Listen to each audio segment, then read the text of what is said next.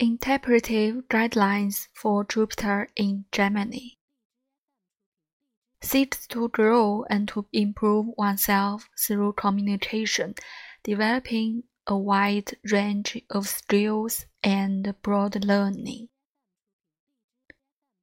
Faith comes through immediate perception and verbalization of all connections.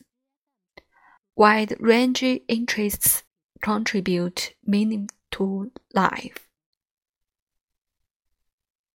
Optimism is sometimes hindered by changeable curiosity and excessive thinking and worrying.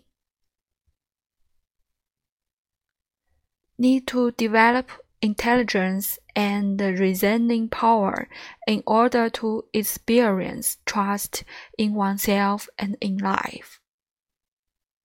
An urge to connect with a larger order that is rational and logical. Has an innate understanding of the importance of good communication and a desire to benefit others by being a source of information.